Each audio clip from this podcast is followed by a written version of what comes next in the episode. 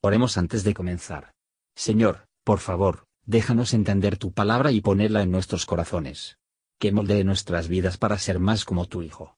En el nombre de Jesús preguntamos. Amén. Capítulo 17 Entonces Elías Tisbita, que era de los moradores de Galaad, dijo a Acab, Vive Jehová Dios de Israel, delante del cual estoy, que no habrá lluvia ni rocío en estos años, sino por mi palabra.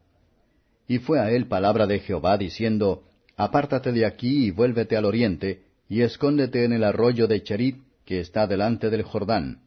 Y beberás del arroyo, y yo he mandado a los cuervos que te den allí de comer. Y él fue, e hizo conforme a la palabra de Jehová, pues se fue y asentó junto al arroyo de Cherit, que está antes del Jordán. Y los cuervos le traían pan y carne por la mañana, y pan y carne a la tarde, y bebía del arroyo. Pasados algunos días, secóse el arroyo, porque no había llovido sobre la tierra. Y fue a él palabra de Jehová diciendo, Levántate, vete a Sarepta de Sidón, y allí morarás. He aquí yo he mandado allí a una mujer viuda que te sustente. Entonces él se levantó y se fue a Sarepta. Y como llegó a la puerta de la ciudad, he aquí una mujer viuda que estaba allí cogiendo cerojas, y él la llamó y díjole, ruégote que me traigas una poca de agua en un vaso para que beba. Y yendo ella para traérsela, él la volvió a llamar y díjole, ruégote que me traigas también un bocado de pan en tu mano. Y ella respondió, Vive Jehová Dios tuyo, que no tengo pan cocido, que solamente un puñado de harina tengo en la tinaja y un poco de aceite en una botija. Y ahora cogía dos hojas para entrarme y aderezarlo para mí y para mi hijo, y que lo comamos y nos muramos. Y Elías le dijo, No hayas temor. Ve, haz como has dicho, empero hazme a mí primero de ello una pequeña torta cocida debajo de la ceniza, y tráemela, y después harás para ti y para tu hijo. Porque Jehová Dios de Israel ha dicho así, La tinaja de la harina no escaseará, ni se disminuirá la botija del aceite, hasta aquel día que Jehová dará lluvia sobre la haz de la tierra. Entonces ella fue e hizo como le dijo Elías, y comió él, y ella y su casa, muchos días. Y la tinaja de la harina no escaseó, ni menguó la botija del aceite, conforme a la palabra de Jehová que había dicho por Elías. Después de estas cosas aconteció que cayó enfermo el hijo del ama de la casa, y la enfermedad fue tan grave que no quedó en él resuello. Y ella dijo a Elías, ¿Qué tengo yo contigo, varón de Dios? ¿Has venido a mí para traer en memoria mis iniquidades y para hacerme morir mi hijo? Y él le dijo, Dame acá tu hijo. Entonces él lo tomó de su regazo y llevólo a la cámara donde él estaba, y púsole sobre su cama. Y clamando a Jehová dijo, Jehová Dios mío, aun a la viuda en cuya casa yo estoy hospedado has afligido, matándole su hijo? Y midióse sobre el niño tres veces, y clamó a Jehová y dijo, Jehová Dios mío, ruégote que vuelva el alma de este niño a sus entrañas. Y Jehová oyó la voz de Elías, y el alma del niño volvió a sus entrañas, y revivió. Tomando luego Elías al niño, trájolo de la cámara a la casa, y diólo a su madre, y díjole Elías, Mira, tu hijo vive. Entonces la mujer dijo a Elías, Ahora conozco que tú eres varón de Dios, y que la palabra de Jehová es verdad en tu boca. Comentario de Matthew Henry I Reyes capítulo 17, versos 1 a 7. Dios se adapte maravillosamente hombres para el trabajo que les diseña para. Se ajustaron los tiempos para un Elías, un Elías era apto para ellos. El Espíritu del Señor sabe cómo encajar los hombres de las ocasiones. Elías de Joacab sabía que Dios estaba disgustado con los idólatras, y sería castigarlos por la falta de lluvia, que no estaba en el poder de los dioses que sirvieron para otorgar. Elías fue mandado a esconderse.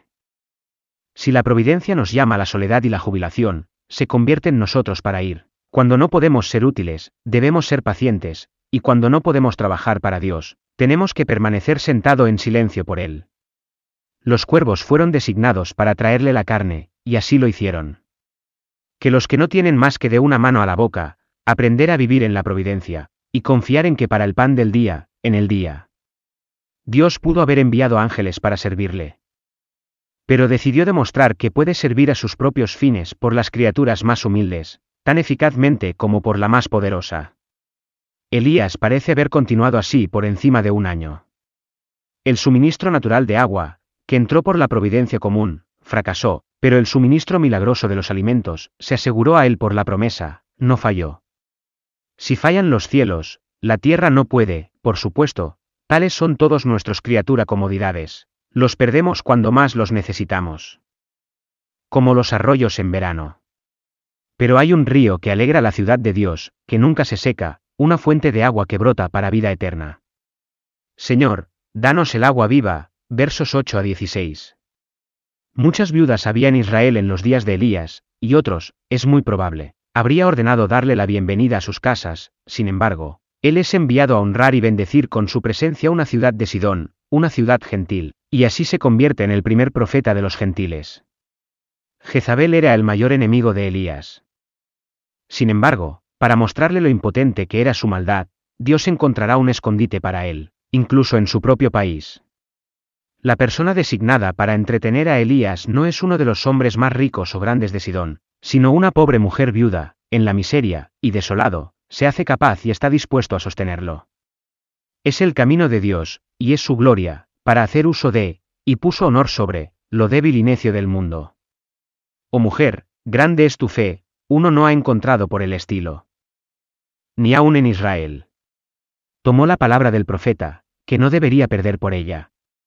Los que pueden aventurarse en la promesa de Dios, no pondrá dificultad para exponer y vaciarse en su servicio, al darle su primera parte. Sin duda, el aumento de la fe de esta viuda, a fin de que ella por lo tanto fácilmente anegarse a sí misma, y depender de la promesa divina, era un milagro tan grande en el reino de la gracia, como el aumento de su harina y aceite en el reino de providencia. Bienaventurados todos los que puedan, por lo tanto. Contra toda esperanza, creer y obedecer en la esperanza. Carne un pobre de comida que esta viuda pobre dio al profeta, en recompensa de él. Ella y su hijo no coma más de dos años, en una época de hambruna. Tener comida de favor especial de Dios, y en tan buena compañía como Elías, hizo más de doblemente dulce.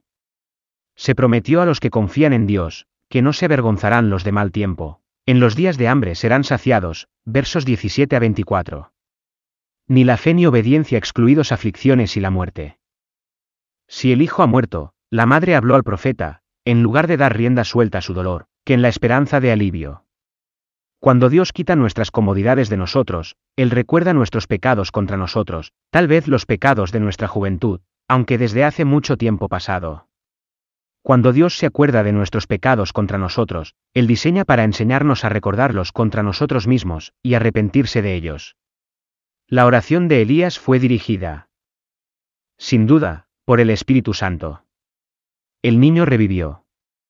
Ver el poder de la oración, y el poder de aquel que oye la oración. Gracias por escuchar y si te gustó esto, suscríbete y considera darle me gusta a mi página de Facebook y únete a mi grupo Jesús Answers Prayer.